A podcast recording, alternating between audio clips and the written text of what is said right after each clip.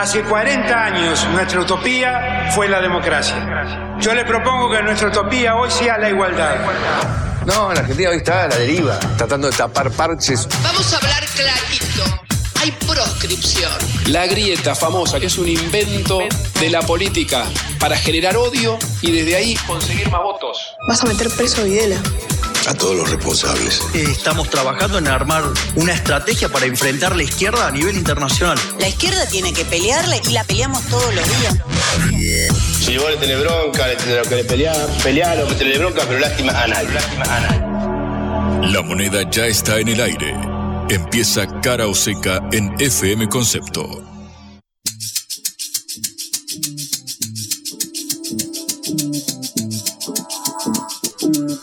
Hola, ¿qué tal? En esta tarde de jueves, un día antes de que empiece el fin de semana, en esta hora del regreso, por Radio Concepto, los saludamos desde Caroseca, esta producción de la Agencia Internacional de Noticias Sputnik.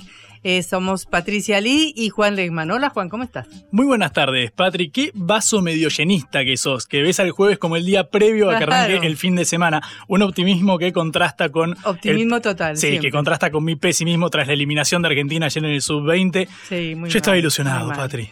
Pero bueno, está bien, hay que levantar la cabeza, son los pibes, lo vamos a bancar, sobre todo a los europibes que deciden volver a Argentina y hay que bancar, pero sí, me, me dolió. Me dolió porque además yo quiero a Nigeria. Nigeria es un, es un país que me cae bien en los mundiales. Viste que siempre compartimos grupos, nos lo cruzamos en algún momento, eh, pero tengo al menos eh, el consuelo de que, viste que yo te dije, si Argentina queda fuera, hincho por Uruguay. Y, Uruguay hoy ganó, así que le ganó Bueno, perfecto, seguimos entonces en carrera. una parte de mi corazón está un poquito feliz. Estamos peleando todavía. No todo está perdido, Patri. Y tenemos que ver para dónde va Messi, ¿no? Tenemos que ver para dónde va Messi. Yo ya te dije, me encantaría que se fuera a Barcelona con a Newell's. ¿Te imaginas verlo a Messi? ya te dije, en Boca es suplente. En este Boca, Messi come banco. Pero. Bueno, ya, no sigamos con la discusión. Uy, por favor. Este, bueno, hoy tenemos una amplia cantidad de temas para hablar. En primer lugar, esta interna política que se acelera porque empezó junio, primero de junio, y este mes se definen las alianzas y las listas de todos los partidos. Así que la política está más caliente que nunca y algo más que va a definirse en las próximas horas, en los próximos días, es si finalmente Argentina eh, logra acercarse de lleno al banco de los BRICS eh, para, bueno, lograr mayores financiamientos, sobre todo en materia de, inversiones en la Argentina, que sabemos que si decimos inversiones en Argentina desde el extranjero, suelen ser de China. Vamos a meternos de lleno en lo que tiene que ver con la eh, energía en este caso y las inversiones que pueden motorizarse y cómo impactarían en el mediano y largo plazo en la Argentina, sobre todo estas famosas inversiones en la Patagonia ligadas a la energía hidráulica, por ejemplo. Bueno, vamos a meternos de lleno en este tema. Y comentaremos un libro que está por presentarse en Argentina que se llama La expansión del Jan Fleming soviético Julian Semyonov, que no solamente hizo un libro maravilloso que fue muy famoso en la Unión Soviética, que se llamó 17 instantes de primavera, sino que eh, publicó cantidad de libros, entre los cuales libros sobre las cacerías de los espías y de los agentes nazis fugados a América Latina y a la Argentina no sé si es para un libro, pero sí al menos es para una nota en Caro Seca, el enfrentamiento entre Estados Unidos y China por el 5G, el famoso 5G. Bueno, vamos a meternos de lleno en qué significa, qué implica esta disputa internacional y si Argentina va a inclinarse por alguno de estos dos actores que sabemos se están disputando en el campo de la tecnología, la batalla que libran a nivel eh, global China y Estados Unidos, Washington y Pekín. Bueno, a raíz de la gira que estamos llevando a cabo, bueno, que el gobierno argentino lleva a cabo en eh, China, ahora en este momento ya en la capital. Bueno, veremos si se logran avances en este sentido y sobre todo vamos a meternos en el análisis de lo que eh, implicaría. Bueno, tenemos para hacer dulce, como se diría en mi tierra. Yo pongo a hacer los pochoclos, ¿qué quiere que te diga? Bueno, empezamos nuestro programa. Cara o seca de Sputnik en concepto FM 95.5.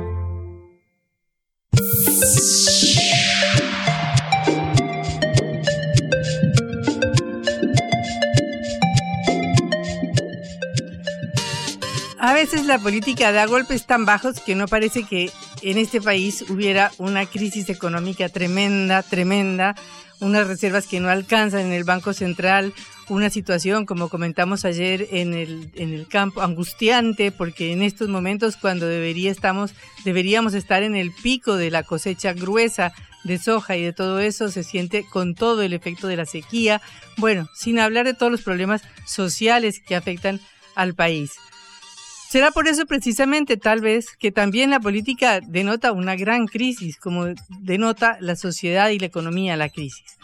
Comencemos por hacer un comentario al margen, si se quiere, pero eh, ayer eh, se presentó Diana Mondino, la flamante candidata a diputada nacional por la Libertad Avanza del partido de Javier Milei. Y en una sugerente foto que se tomó frente a la Cancillería Argentina, en el centro, a muy pocas cuadras de donde estamos en este momento, la economista dijo, para criticar al actual canciller y ministro de Relaciones Exteriores, Santiago Cafiero, yo me baño y hablo inglés. Eh, un comentario sorprendente. Bueno, lo del baño va por cuenta de cada uno. Es muy difícil saber cuántas veces se bañan todos los políticos en Argentina. Pero lo del inglés sí es muy cuestionable. ¿Por qué un canciller argentino tiene que hablar inglés? Todos los cancilleres del mundo hablan en su lengua. Nadie ha escuchado a Anthony Blinken hablando en español, secretario de Estado de Estados Unidos, ni al canciller francés, ni al italiano, ni al alemán. Sería muy mal visto en cualquier país del mundo que un canciller se dirigiera a funcionarios de otros países en idiomas distintos del suyo, aun si lo hablan y lo entienden perfectamente. Es más, es posible que se hagan asesorar de traductores, aun si entienden completamente lo que está diciendo el otro interlocutor. Pero lo fundamental para un canciller es defender los intereses de su país y para eso lo tiene que hacer en su idioma. Dejando de lado esta observación de quien parece que se postula hipotéticamente como canciller, es interesante ver cómo hay un grado de indefinición y de crisis en todas las coaliciones políticas a 14 días de que se cierren las alianzas electorales y a 24 días de que se cierren las listas para las elecciones primarias abiertas y obligatorias de agosto 13, que están ya muy, muy cerca. Comencemos por eh, la división que hay dentro de el Juntos por el Cambio, eh, la oposición, la coalición opositora que aspira a ganar estas elecciones. Hay un gran enfrentamiento en la ciudad de Buenos Aires, que es la cuna del PRO, el partido de Macri, eh, entre Horacio Rodríguez Larreta, el jefe de gobierno de la ciudad, y la exministra de Seguridad, Patricia Bullrich, que se están muy enfrentados en su interna por ver quién es el candidato presidencial del PRO y de Juntos por el Cambio. Macri, eh, que apoya, parece ser cada vez más a su ministra de Seguridad, eh, aparentemente está cada vez más enfrentado con Rodríguez Larreta, que aparentemente tiene el apoyo cada vez más cercano del el otro socio fuerte de la coalición, que es la Unión Cívica Radical. Eh, se habla, por ejemplo, de que Gerardo Morales, el presidente de la Unión Cívica Radical y gobernador de Jujuy, eh, ex gobernador de Jujuy, podría ser uno de los candidatos a vicepresidente de la Reta. Pero en la capital la pelea también está mm, eh, a punto entre Jorge Macri, el primo de Mauricio, que ya hemos mencionado muchas veces, que hoy solamente hoy renunció a ser intendente de el partido de Vicente López en la provincia de Buenos Aires para ser candidato en la capital eh, y que terminó siendo el candidato del PRO, pero que va a tener que enfrentar a Martín Lustó, el candidato de la UCR, y parece, pareciera que eh, subterráneamente la reta tiene una simpatía por Lustó. Eh, según una encuesta que hoy salió publicada por la consultora Circuitos, Macri ganaría esta interna sobre el economista radical. Y detrás quedarían, muy atrás quedaría el candidato del Frente de Todos, Leandro Santoro, y Ramiro Marra de la Libertad Avanza. Eh, pero la pelea también se extiende a la provincia de Buenos Aires, donde dos candidatos se pelean por representar al PRO dentro de Juntos por el Cambio, que son Diego Santilli, apoyado por la Reta, y Néstor Grindetti, el intendente de una localidad muy importante, que es Lanús, apoyado por Patricia Bullrich. Pero, a su vez, en la provincia de Buenos Aires, el Partido Radical, que tiene una honda regambre en la provincia y un aliado clave del PRO, se divide entre los dos candidatos del PRO.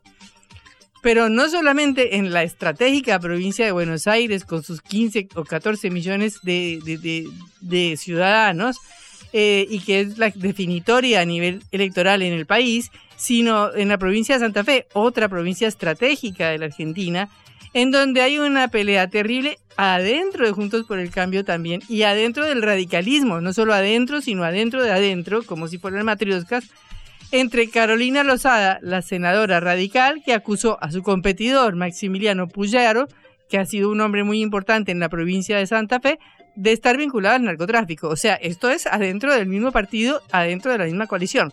Eh, imaginémonos lo que es hacia afuera, cuando ya empieza la pelea entre Juntos por el Cambio y eh, Frente de Todos o Milei. Esto es todo lo que estoy contando adentro de las propias coaliciones eh, que se están formando para las elecciones. Mientras tanto, en el Frente de Todos siguen las incertidumbres. El ministro de Economía, Sergio Massa, uno de los posibles nombres que se presentan para la candidatura presidencial, continúa en su viaje por China, dedicado a los problemas cruciales de la economía argentina, como conseguir fondos y fortalecer las reservas. Eh, pero mientras tanto, mientras que Scioli está en China, eh, el gobernador en Brasil, Daniel Scioli, que no es para nada amigo de Massa, ya está haciendo campaña por todo el Gran Buenos Aires con Victoria Tolosa Paz, la ministra de Desarrollo Social, que se acaba de presentar como candidata para la gobernación de Buenos Aires, desafiando a quién? A Axel Kisilov, que es el actual gobernador de la provincia de Buenos Aires.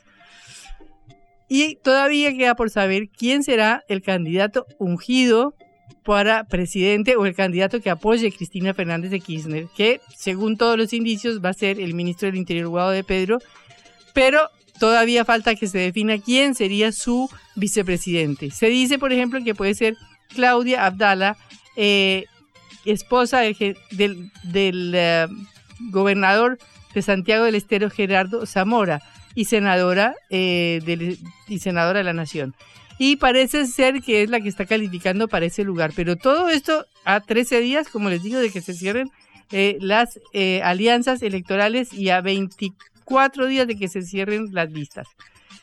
Esto todo, este lío que hay en las dos coaliciones fundamentales, en el Frente del Cambio y juntos por el, en Frente de Todos y Juntos por el Cambio, lo que está haciendo es dejando que Milei despegue como gran figura nacional, el economista libertario, porque cuando sean las elecciones primarias el 13 de agosto, el escenario que se plantea es que el único que se va a presentar dentro de su espacio sin competencia sea Milei, así que es muy posible que Milei saque 25, 26 puntos como plantean encuestas publicadas en el día de hoy y que muy por debajo de él aparezca Horacio Rodríguez Larreta con 13 puntos, Patricia Bullrich con 11 puntos o los candidatos eh, del Frente de Todos que todavía no se sabe quiénes son.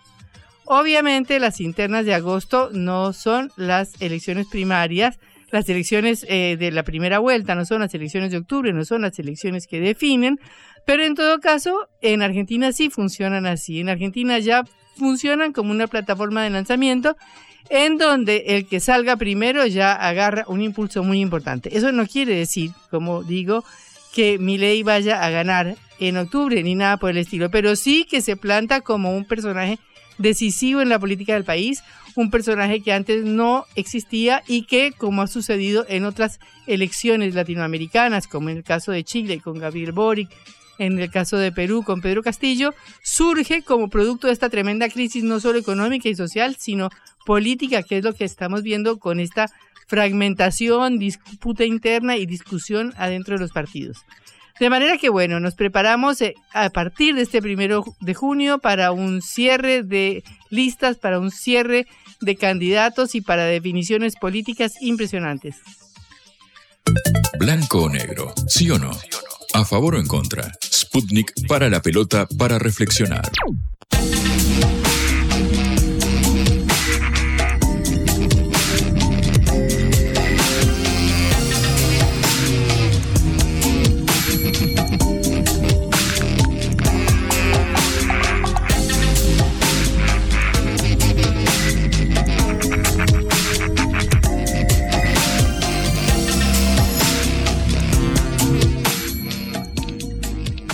Comentario eh, internacional de hoy no va a un tema de actualidad, sino a un libro que se presentará este sábado en la Biblioteca Nacional llamado La expansión, un agente secreto ruso en Sudamérica, del escritor soviético Julian Semyonov, recientemente traducido y publicado en Argentina por editorial Cien Flores con el apoyo del Instituto de Traducción de Moscú. ¿Por qué es importante este comentario? Porque Semyonov es el, se podría decir, el Jan Fleming o el John Le Carré soviético, con su personaje Isayev Stirlitz, el espía soviético en suelo alemán que protagonizó su gran novela llegaba, llevada luego a la televisión y convertida en una serie que se llamó 17 Instantes de Primavera. Su novela, la, esta, la primera, esta gran serie que ha sido tan famosa y que paralizaba a toda la Unión Soviética cuando se pasaba por televisión, eh, transcurre en las mismas entrañas del fascismo cuando el héroe ruso se hace pasar por el oficial alemán Stirlitz para poder penetrar dentro de la eh, élite nazi y cumplir la misión que se le ha encargado, que es la de impedir que se hagan unas negociaciones secretas en 1945, antes de terminar la guerra, y que existe la posibilidad de que Alemania pacte con el Occidente, con Estados Unidos, con el Reino Unido, con Francia, antes de que se termine la guerra y deje por fuera la Unión Soviética. Y Stirlitz es este, el coronel Maxim Isayev, eh, soviético, Stirlitz en su personaje, eh, es, el héroe de, el héroe de la novela que luchará encubierto contra el enemigo. Y esto, el personaje de Stirlitz se sigue eh, repitiendo en otras novelas de Isayev hasta esta novela que se llama La expansión, que se refiere precisamente a la persecución de los criminales nazis que se refugiaron en suelo argentino. Entrevistamos hoy a Maximiliano Tibo, director de la editorial Cien Flores, para preguntarle cómo es la historia de cómo se llegó a esta publicación. Hola Maximiliano, un gusto. Le saluda Patricia Lee desde Caroseca. Hola Patricia, muy buenas tardes. ¿Cómo están? Bueno, eh, primero quería eh, saber los detalles sobre esta presentación del libro que se va a realizar este sábado. Sí, eh, la presentación va a ser en la mm, en la Biblioteca Nacional de la República Argentina, en Avenida Las Heras, en la sala Augusto Cortázar, a las 17 horas. Eh, van a participar del panel eh, Tamara Shevchenko, eh, Alberto Huschenreiter, Paul Sosa y Raquel Robles, además de quien les habla, que va a ser este, una pequeña introducción y una presentación de, de los panelistas. Bueno, ¿y por qué usted decidió publicar este libro, no? Que parece algo tan eh, extraño para la para, para Argentina, eh, pero que tiene tanto interés y tanta eh, actualidad, diríamos, porque, bueno, obviamente que Argentina fue el refugio de famosísimos nazis y por supuesto que el paso de Mengele, el paso de Klaus Barbie por América Latina o de Priebke descubierto en Bariloche, etcétera, ha suscitado siempre un interés tremendo y obviamente ha sido uno de los centros de, persecución de los nazis, incluyendo pues a, a, ¿no? que fue encontrado acá también. Entonces, ¿cómo decide usted publicar esta, esta novela y de qué trata la novela para ser tan interesante para Argentina? Bueno, déjame, déjame contarte un poquito eh, que nosotros comenzamos con la editorial en el 2013 y un año después eh, nos pusimos eh, manos a la obra para editar 17 instantes de una primavera, que es la novela, digamos, más conocida y que tuvo una miniserie en el cine, eh, la, novela más conocida del autor. Entonces nosotros nos pusimos a, editar la, en Argentina la novela. Eh, un tiempo después rastreamos que había una obra eh, inédita del autor que había, digamos, donde el personaje eh, Stirlitz, el personaje, el espía soviético infiltrado en la oficialidad, en la alta oficialidad alemana, eh, venía luego de la caída del Tercer Reich y de la, de la derrota de los nazis, venía eh, América Latina refugiándose presuntamente, en realidad venía siguiéndole las pistas a eh, Müller, el jefe de la Gestapo, eh, y a otros jerarcas del, régimen nazi que se, que se venían para América Latina, ¿no? ahí entra Brasil, entra Paraguay, entra Argentina, el sur argentino, Córdoba, el sur de Chile. Entonces, bueno, eh, detectamos que estaba esta novela inédita y a través de una amiga que nos contactó con el jefe de la Casa de Rusia en Argentina en aquel momento, la institución cultural de, Rusia en Argentina, eh, bueno, comenzamos ahí un largo periplo que, desencadenó en que el año pasado, a fin de año, pudiéramos publicar la expansión eh, traducido al español. Esa es un poco la, la, historia que nos trajo hasta acá. Desde que empezamos hasta que hasta que la pudimos publicar, eh, nos llevó unos siete, ocho años de trabajo. Así que bueno, estamos muy contentos de, de haberlo podido llevar adelante y, y hoy tener la expansión, la el primer volumen, ¿no? Porque hay que decir que la expansión tiene otro volumen más, que es el que, si todo va bien y tenemos algo de suerte, para comienzos del año que viene va a estar va a estar también en la calle. ¿Y por qué ese interés de eh, Simeonov en, América Latina? Bueno, él viajó a Argentina en reiteradas oportunidades, tenía amigos en México, en Argentina, en Chile. Fue vicepresidente de la Asociación de Amistad Argentino-Soviética. Eh, y bueno, eh, evidentemente tenía un conocimiento grande de la realidad nacional, de la realidad americana, este, eh, así que, bueno, evidentemente se, se interesó y por supuesto nosotros creemos que Semyonov debe haber tenido, debe haber contado con alguna información este, privilegiada, vamos a decirle así, eh, porque hay un nivel de detalle en la información que maneja y un, y un nivel de descripción de los lugares, de, de, toda la eh, cómo va entrelazando todos los este, los elementos de la obra, los personajes, los nombres, los ayudantes, los que es este, realmente de alguien que tiene un conocimiento muy profundo de lo que fue ese, digamos, esa emigración eh, nazi hacia estos países, ¿no? Eh, una vez terminada la Segunda Guerra. Y también eh, cuenta en la introducción del libro que escribe usted, me parece, eh, la fascinación de Simeonov por los escritores latinoamericanos, por ejemplo, por Ernest Hemingway en Cuba y por otros escritores latinoamericanos, ¿no? Sí, él fue muy amigo, él, creó la, él era presidente de la Asociación de Escritores Policíacos. Eh, y la, la, asociación esa la llevaba adelante con un escritor que todavía eh, no solo vive, sino que, bueno, que está muy activo, que es Paco Ignacio Taibo, que hoy en día es director además del Fondo de Cultura Económico de México. Ellos dos eran muy amigos, eh, y, bueno, y Semyonov era admirador, además de, la hospitalidad latinoamericana, del, clima político que, se vivía acá, ¿no? Eh, así que, bueno, ahí cuenta también las hijas, en, uno de los prólogos, cuentan que, que bueno, que él admiraba más que nadie en el mundo a Ernest Hemingway. Bueno, eh, será un placer entonces leer este libro, La expansión, eh, un John Le Carré ruso que nos habla de la persecución a los nazis en Argentina después de que eh, muchos de los grandes jerarcas utilizaron al país como refugio al terminar la Segunda Guerra Mundial. Muchísimas gracias, Maximiliano, y todos los éxitos para la presentación del libro.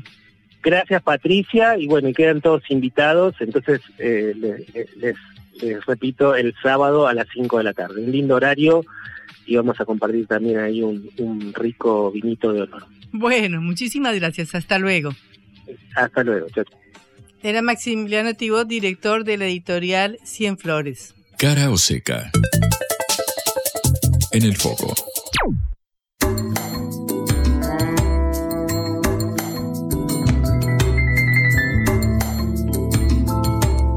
Bueno, Juan, ahora 5G. Vamos a meternos en el 5G, efectivamente, eh, Patri, porque si de algo estamos hablando en estos días es de la gira de Sergio Massa, el Ministerio de Economía y la delegación argentina en China. Pasó por Shanghái, hoy llegó a Pekín. Y cuando hablamos de China en el mapa geopolítico mundial, irremediablemente surge la disputa con Estados Unidos por, bueno, quién logra desarrollar primero el 5G y así ir permeando en distintas regiones para construir la hegemonía que hoy en día está en disputa. Lo sabemos, es un mundo multipolar, como venimos hablando. Y el 5G es un capítulo fundamental de toda esta, esta disputa eh, y la, el dominio de este tipo de, tecnología que se vislumbra crucial para los próximos años, bueno, es el, motivo de debates a lo largo y ancho del eh, país y también de la región. Y de esto queremos hablar también de la implicancia del 5G y el potencial que tiene. Queremos hablar con Enrique Carrier, consultor en eh, telecomunicaciones, que tiene la, gentileza de atendernos. Enrique, ¿cómo estás? Acá Patricia Lee y Juan Leman te saludamos. ¿Qué tal? Buenas tardes. Buenas tardes. La primera pregunta que quiero hacerte, eh, Enrique, es, bueno, de cara a, este escenario que estamos eh, viendo con un 5G que hasta ahora no, no, está desarrollado en la Argentina, ¿es correcto? Digamos, todavía no, no se ha optado por qué país tendrá la, potestad o quizás la iniciativa de eh, desarrollar la red del 5G en, Argentina, ¿es así? Sí, sí, todavía no, no el 5G no, no, no existe en Argentina, por llamarlo de alguna forma. ¿Y en este, en este marco considerás que es eh, de urgente implementación para, para el desarrollo del país y de las telecomunicaciones en general? Bueno, eso es una, una pregunta que tiene una respuesta un poco larga. Por eh, favor, tenemos tiempo. Porque, bueno, creo que también es importante entender digamos, cuál es la diferencia de 5G, por qué eh, todas las generaciones anteriores, 4G, 3G, etcétera, no se habló tanto no solo en Argentina, sino a nivel global, de, su llegada, como es en el caso del 5G. ¿Qué es el 5G, para empezar, Enrique?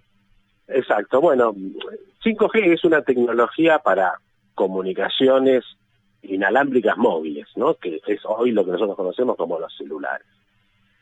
La diferencia fundamental que tiene 5G respecto de las generaciones previas es que no es no, por más que funciona, no, digamos, no, no se va a destacar o no, o, su fuerte no está en la comunicación o la conexión de teléfonos, como sucede hoy, donde, bueno, todas las comunicaciones móviles, o gran parte van de un teléfono a, otro, sino que en el caso de 5G se van a sumar objetos. En realidad se, entiende que con 5G se va a poder conectar todo, no ya personas a través de su teléfono, sino que puedas tener distintos tipos de objetos, que en algunos casos tendrán aplicaciones eh, hogareñas, pero también aplicaciones eh, industriales, aplicaciones en términos de ciudades inteligentes, etcétera, porque vos, por ejemplo, vas a poder estar conectando máquinas con sensores, eh, no sé, suponete en un, en un, gasoducto, puedes tener algún tipo de sensor que pueda mandar alguna información o que pueda tomar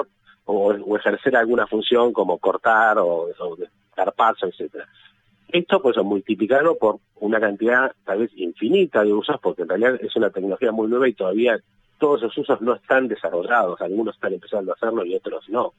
Eh, entonces pasa a ser una red, y acá tal vez viene mucho también de, de, de conflictos geopolíticos, pasa a ser una red estratégica, porque ya no vas a estar solo conectando a personas que hablarán o se conectarán con un celular, sino que también vas a estar de alguna forma dando servicio a a, redes eh, o a servicios de, digamos, de que, impactan mucho más allá del teléfono, que te pueden, digamos, conectar una ciudad, que te pueden conectar eh, distintas industrias.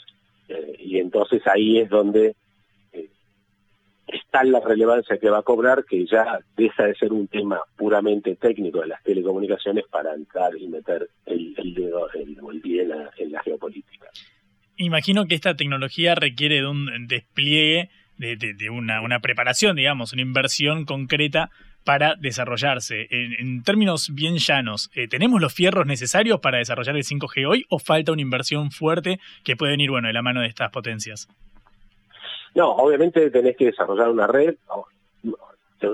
Lógicamente se va a usar parte de lo ya existente, pero bueno, mínimamente vos tenés que introducir nuevas antenas, o sobre todo, digamos, la parte electrónica de las antenas, eh, vas a tener modificaciones adentro de la red y también lo que es muy importante, vos necesitas una gran eh, penetración y como se dice en la jerga capilaridad de fibra óptica. ¿Por qué? Porque las antenas, eh, digamos, en 5G tienen tanta capacidad que si no están conectadas con fibra óptica vas a tener tal vez velocidades menores que la que tenés en el aire una vez que entras a la red, entonces no, no, no sirve. Entonces, como un paso previo, vos necesitas tener un, despliegue de, fibra importante. Entonces, ese también es uno de los costos. No es solamente, bueno, compro los fierros, como se dice, aptos para 5G, sino que además todos esos fierros tienen que estar conectados con lo que hoy es la tecnología de comunicaciones más avanzada en términos de capacidades y prestaciones.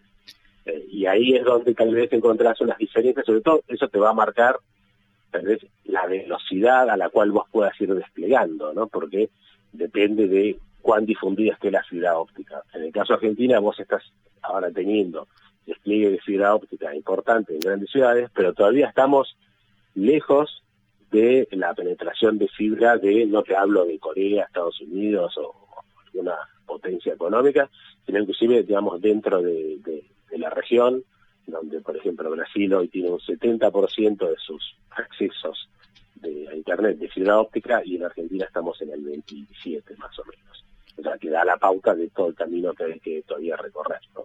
Más allá de, por eso, eh, los demás fierros, y hay un detalle fundamental que no, puede sonar un poco técnico, pero que es la clave, que tampoco está eh, asignado el espectro, o sea, estas son comunicaciones que van por el aire como, como, como las radios, eh, y te tienen que, digamos, asignar una frecuencia específica para 5G. Ese proceso todavía no, no está en marcha en Argentina. Estamos hablando con Enrique Carrier, eh, consultor en eh, telecomunicaciones, sobre el 5G. Enrique, ¿sabes que si yo googleo inversión, empresa 5G, dentro de los primeros dos o tres resultados aparece el nombre Huawei. Eh, en este momento, dentro de, la disputa, ¿qué jugadores están pisando fuerte en este desarrollo? Sabemos que Huawei, bueno, responde más bien a, viene de Asia, digamos. Desde eh, Estados Unidos, ¿qué jugador surge dentro del, tablero global? Claro, bueno, ahí pues Huawei es uno de los grandes proveedores de tecnología para las redes. Eh, los otros dos grandes no son de Estados Unidos, sino que son europeos, que es eh, Ericsson, que, es sueca, y Nokia, que es finlandesa. Entre las tres tienen la gran mayoría del mercado de lo que es infraestructura para redes, y los tres obviamente también compiten como proveedores de 5G. Y acá es importante también tener en cuenta, más allá de toda esta discusión a veces política, que la elección del proveedor es una elección que tienen que hacer los operadores, en el caso de Argentina, Movistar, claro, personal. No es una decisión que, tome ni el gobierno ni, ni, otras personas, es una decisión que, que toman los operadores donde dice, bueno, yo voy a hacer esta red en 5G, eh, ¿cuál me conviene? En función de prestaciones, en función de lo que ya tengo instalado, o sea, bueno, digamos, distintas variables pero es una, es una decisión que es específica del operador. Mm. Si tuvieras que, que, que, básicamente esquemáticamente para quienes somos legos en, en, la materia, explicarnos hoy quién tiene más probabilidad de llevar a cabo las inversiones eh, eh, necesarias. Eh, ¿Vos te la jugarías más por China o por Estados Unidos al día de hoy? Pregunto. Mira, en realidad, por lo que te decía recién, las inversiones las hacen los operadores. O sea, mm. las, las, hacen las empresas que dan el servicio. No es digamos, eh, Huawei, Ericsson o no, que lo que van a hacer es venderle su equipamiento a Claro, Personal o, Movistar. Eh, por eso te decía que en, realidad es algo donde, interviene directamente, donde intervienen directamente los gobiernos o, o, nada por el estilo. Lo que sí tenés, digamos, que es lo que está haciendo Estados Unidos y que también, digamos, logró con, con sus principales aliados, es que eh, en algunos casos eh, dejaran de lado la adopción de tecnología de Huawei porque la califican como, digamos, un riesgo estratégico, por llamarlo de alguna forma, desde las palabras son otras. Entonces, ahí sí, digamos, las empresas que participan dicen, bueno, yo no puedo utilizar esta tecnología porque está catalogada como, digamos, peligrosa o, digamos, o, no, no, me, no me permiten utilizar un proveedor determinado, que es lo que pasa, pasa con Huawei en, varios países, ¿no? Está, en Estados Unidos, en Canadá, eh, en, otros están en proceso de, en Europa, eh, pero que tampoco es una decisión fácil porque muchas veces esto a veces implica tener que cambiar, o sea, no solamente lo que voy a poner de nuevo de 5G, sino parte de lo que ya tengo que voy a seguir utilizando con 5G. Enrique, muchísimas gracias por estos minutitos y esta explicación extendida. Bueno, muchas gracias a ustedes que tengan buenas tardes. Buenas tardes, era Enrique Carrier, consultor especialista en telecomunicaciones, hablando sobre el 5G acá en Caroseca. Reflexión y análisis de las noticias que conmueven a la Argentina y al mundo.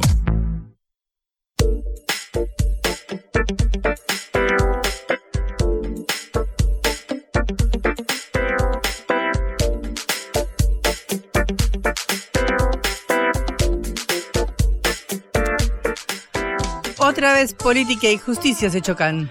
Parece que sí, Patri, porque bueno, finalmente después de todas las idas y venidas, la Corte Suprema de Justicia de la Nación falló contra la eh, postulación de Sergio Uña, que es el actual gobernador de San Juan, a una reelección. Habíamos hablado hace unas semanas que estaba en disputa, por un lado, el caso de Tucumán, con Juan Mansur candidateándose como eh, precandidato perdón, a vicegobernador de la provincia, y con Sergio Uñac buscando una reelección como gobernador. En el caso de Tucumán se resolvió simplemente porque Mansur decidió bajar su candidatura. Bueno, restaba ver qué sucedía en el caso de San Juan. La Corte Suprema de Justicia finalmente determinó que no puede postularse eh, UNIAC, lo cual disparó el rechazo del presidente de la Nación, de Alberto Fernández, a través de sus redes sociales.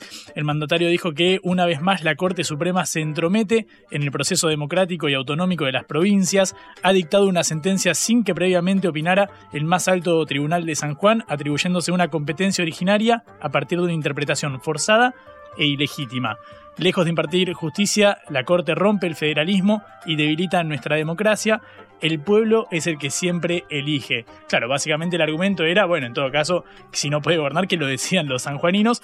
Eh, lo cierto es que, bueno, el máximo tribunal se expidió al respecto. UNIAC no va a poder presentarse finalmente. Recordamos que en su momento se habían suspendido las elecciones porque la Corte había hecho lugar a una, a una medida cautelar pedida por la oposición de la provincia, caso idéntico al de eh, la provincia de Tucumán. Y bueno, finalmente entonces eh, UNIAC no podrá presentarse. En el mapa electoral además aparece de nuevo las eh, internas en el frente de todos. En este caso, más que las internas, empiezan a bueno, motorizarse todo el, el, el armado electoral, porque bueno, hasta ahora todo más o menos se venía hablando de que qué va a pasar en la provincia de Buenos Aires. Se hablaba de la posibilidad de que Axel Kicillof se candidateara en la nación, pero hacia la, elección nacional, pero en las últimas horas cambió esa versión porque todo indicaría hasta el día de hoy, hasta esta hora, que Kisilov se eh, la jugaría por retener la provincia de Buenos Aires,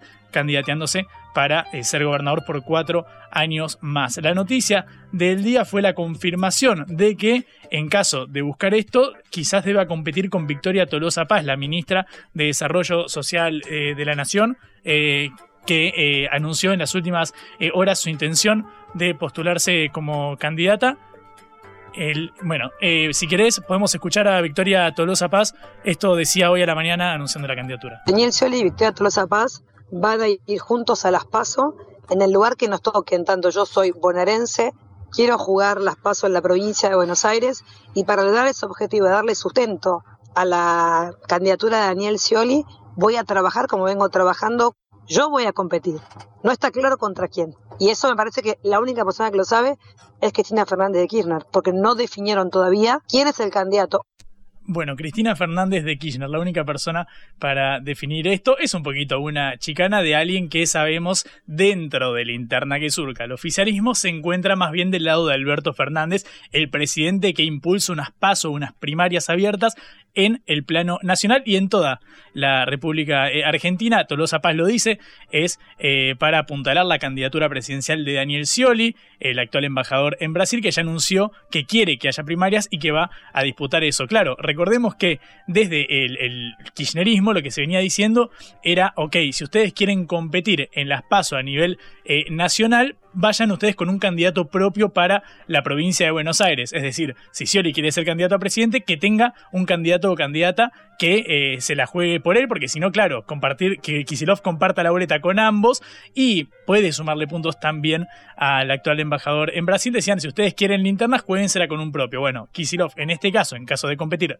dentro de una paso, competiría contra Victoria Tolosa Paz, que llevaría como candidata a presidente a Daniel Scioli. No se sabe todavía, no se definió qué eh, sucederá en el oficialismo, pero quien sí habló fue Eduardo Guado de Pedro, alguien que cobró mayor relieve, mayor eh, peso en los últimos días tras el discurso de Cristina en la Plaza de Mayo que cubrimos la semana pasada, después, bueno, de un spot que lanzó donde daba a entender que iba a ser de la partida. El ministro del Interior del eh, país dijo esto hoy a la mañana. Dentro de nuestra fuerza hay una discusión hoy que algunos quieren tratar de, consensuar candidatos o candidatas eh, y otros no. Me parece que por las características de la ley de las pasos, si hay un sector que quiere participar de las pasos y no quiere participar del consenso, eh, lo más probable es que esa discusión a, la que te referís vos,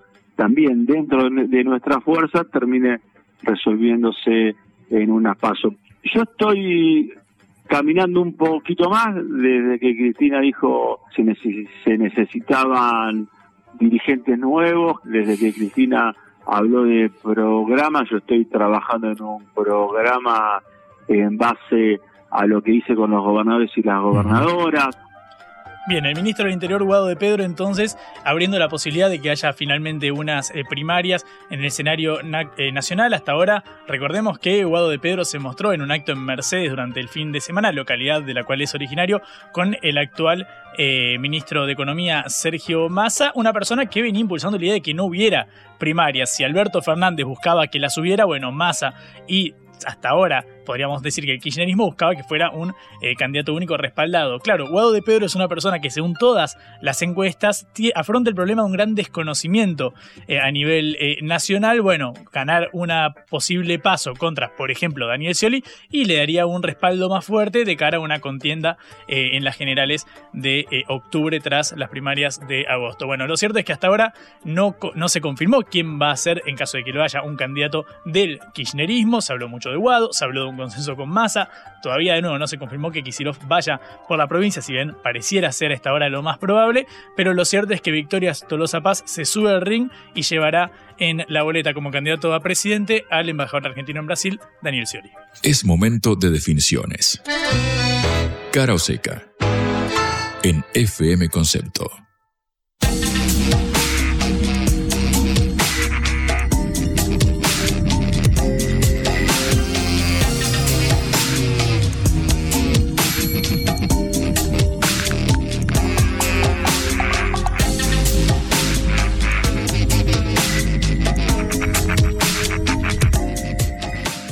Aparentemente hay buenas noticias en dos materia energética para Argentina. Primero, el presidente Alberto Fernández eh, tuvo una reunión con Lula en la cual le habrían confirmado que Brasil financiaría con el Banco de Fomento BNS la construcción de la fase 2 del gasoducto Néstor Kirchner, que como sabemos ya llegó hasta la provincia de Buenos Aires, a la ciudad de Salicuello, y que tendría que continuar su camino hacia el norte para poder exportar gas a Brasil.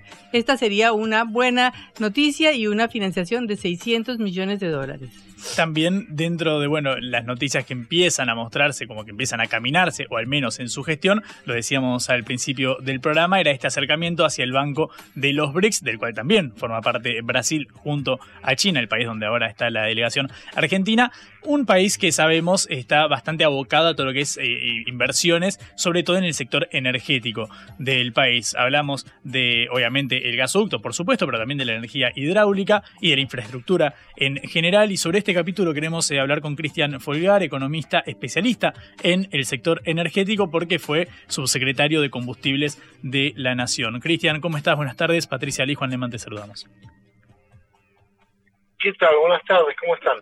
Todo bien. Eh, quiero preguntarte, eh, Cristian, en, primer eh, lugar, ¿qué lectura haces sobre el mapa del universo energético en el país eh, en este momento y qué inversiones considerás que son necesarias, bueno, justamente para eh, promover el desarrollo en cada uno de estos campos que estuvimos eh, enumerando.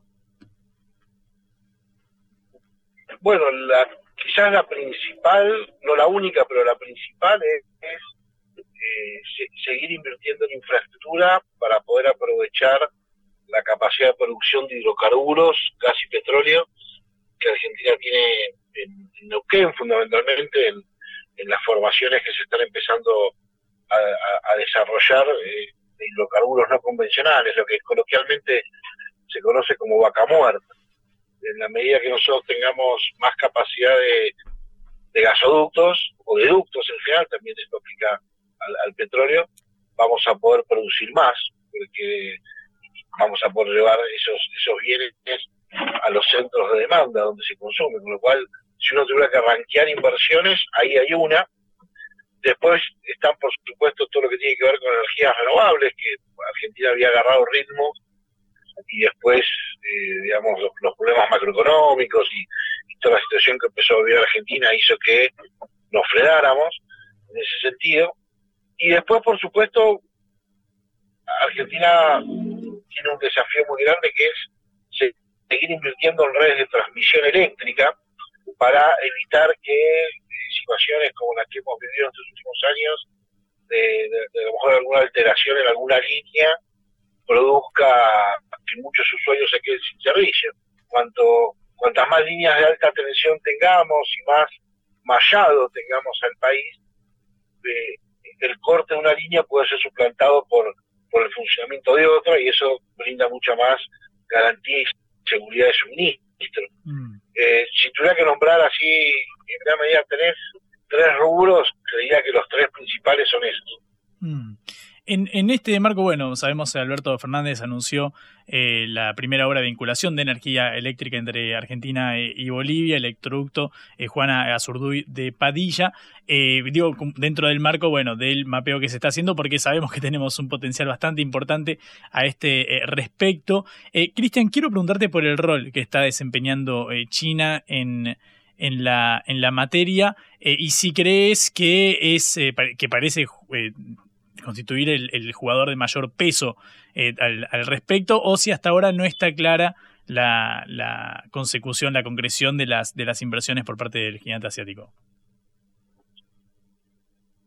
Mira, eh, hasta ahora eh, se han concretado algunas, por ejemplo, se están llevando adelante las inversiones en, en, las dos centrales térmicas, perdón, hidráulicas que se están construyendo en el sur del país, eh, ha habido financiación china para algunos eh, parques eólicos o solares, ha, venido más inversiones por el lado de lo solar que por el lado de lo, eólico, o ha, habido más financiación por ese, por ese lado.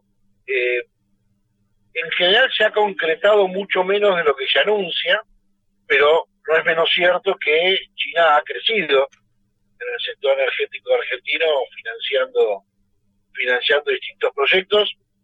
Este gobierno ha intentado aumentar eh, algunos otros proyectos, por ejemplo, está en danza todavía el tema de una central nuclear, que, de hecho se ha hablado mucho, pero todavía no, no, se ha empezado a hacer nada, con lo cual eh, China es como que está ahí. La verdad es que se habla más de lo que se concretó, pero se han concretado algunos negocios en los últimos tiempos y me da, me da la sensación de que en la medida que China aumenta su importancia en la economía mundial, también va a aumentar su importancia como inversor en Argentina o como financiador de proyectos en Argentina de todo tipo y de energía en particular.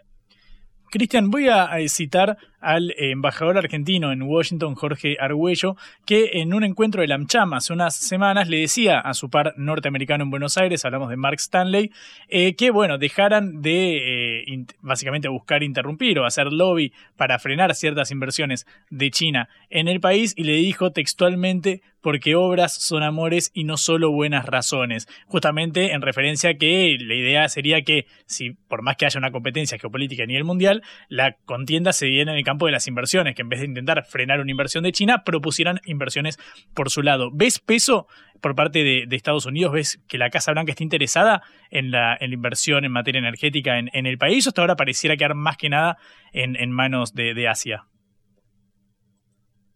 No, no, hay empresas americanas que tienen una participación muy importante en Argentina.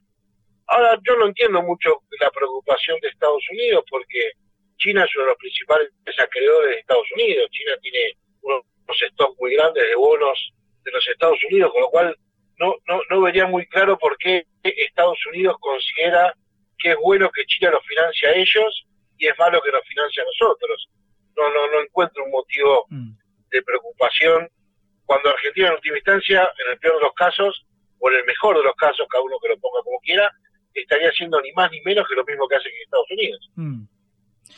La última, eh, Cristian, ligado al, futuro, al mediano largo plazo que tenemos, en base a los recursos eh, disponibles. Eh, cuando hablamos de energía, al menos en los últimos años, era materia de preocupación ver, bueno, cuánto va a dar el famoso déficit del saldo en materia de energía a raíz de la importación que debíamos hacer, destinando dólares que la verdad escasean hoy por hoy en, el Banco Central. Eh, quiero preguntarte justamente al respecto, ¿cuánto tiempo crees que debe transcurrir para que finalmente logremos insertarnos y terminar de explotar, por ejemplo, los recursos disponibles, hablo de gas y petróleo no convencional, por ejemplo, en, en Vaca Muerta, en, en la cuenca neuquina? Mira, eso va a depender mucho más de la macroeconomía que del sector energético, porque lo que hoy está trabando mayores inversiones en el sector energético no es tanto el desempeño técnico, el recurso técnico, la posibilidad de encontrar negocios, sino de encontrar voluntarios para financiarlos y llevarlos adelante. Y en realidad la gran traba está en eh, las condiciones macroeconómicas.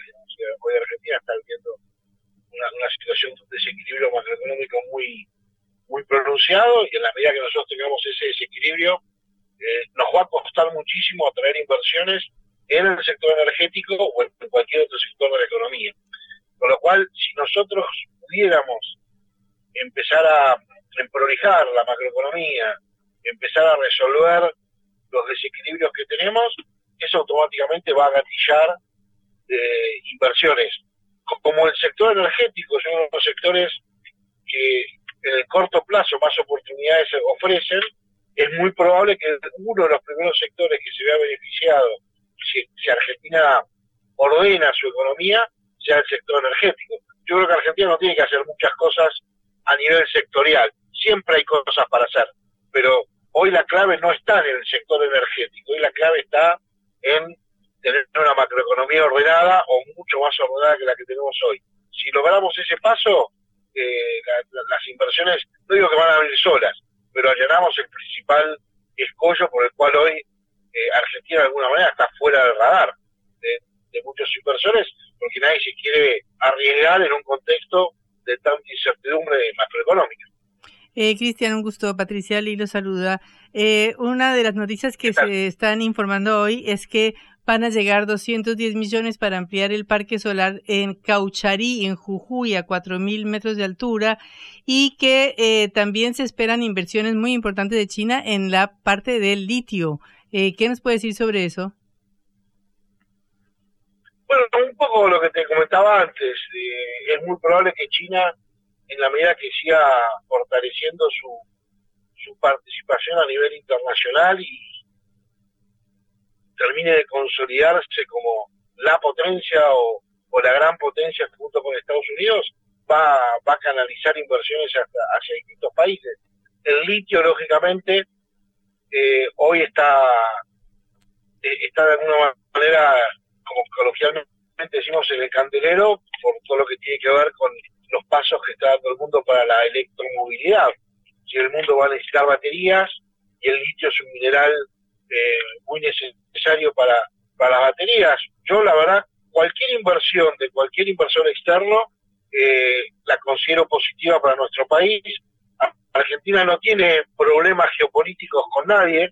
Argentina no participa en la competencia geopolítica entre eh, Estados Unidos y China, China Estados Unidos, con lo cual nosotros nos podemos dar el lujo de recibir en las mismas condiciones inversiones chinas o inversiones americanas. Argentina no tendría por qué discriminar entre países, obviamente siempre, siempre y cuando estamos hablando de inversiones lícitas y de países que jueguen las reglas del juego mundial. Digamos, hoy China es una economía capitalista que financia a otras economías capitalistas como Estados Unidos, con lo cual, ¿por qué no le permitiríamos que financie proyectos en Argentina? Y eso tampoco nos tiene que excluir o, tomar el camino de mirar solo a China. Nosotros tenemos que tener una, mente abierta y estar abiertos a que vengan todos los inversores de todo el mundo, en, la medida que sean inversiones lícitas y de países que, formen parte del concierto de, las naciones que más, más o menos respetan ciertos ciertos principios básicos en términos económicos. Cristiano. Y no es un país capitalista. Cristian, muchísimas eh, gracias. No, nos quedamos eh, sin tiempo, pero la verdad es que es clave el sector energético y sobre todo a la luz de lo que venías marcando vos, tanto del potencial de Argentina como de la disputa global en la cual se inscribe esta materia. Así que te agradecemos mucho por estos minutitos en Caroseca. Cristian. Bueno, Cristian. Cristian Folgar, economista, especialista en el sector energético, porque justamente fue subsecretario de combustibles de la Nación y pasó un minuto de las seis de la tarde. Patri, me están desalojando del estudio de concepto. Este bueno, eh, nos tenemos que ir entonces hasta mañana en la hora del regreso y saludamos a quienes nos ayudaron hoy. Como siempre, Celeste Vázquez en la operación, Augusto Macías en la producción, Tomás Chenlo también en la operación, la veo también a Astrid Arias, lo veo también a Mauricio Cardoso dando vueltas, toda la gente de concepto que hace posible este programa. Hasta luego. Chau, hasta mañana. Vamos a hablar clarito. La guerra contra las drogas ha fracasado. Se ha producido un genocidio en mi continente. Tenemos nosotros que plantar una sola voz, y que América Latina y el Caribe le diga a los Estados Unidos de Norteamérica no más golpismo. Y se aplica lo que decía Tolstoy. Un gobierno que no procura la justicia no es más que una banda de malhechores. Qué cosa rara que diga gracias a la vida a pesar del dolor, porque mi hija dio la vida sabiendo que había que cambiar. La vi ahí que, brillaba, que sobresaltaba en ese estadio hermoso y no lo pensé y, y la fui a besar. La vida está llena de tropezones y de fracasos, pero es hermosa. Cara seca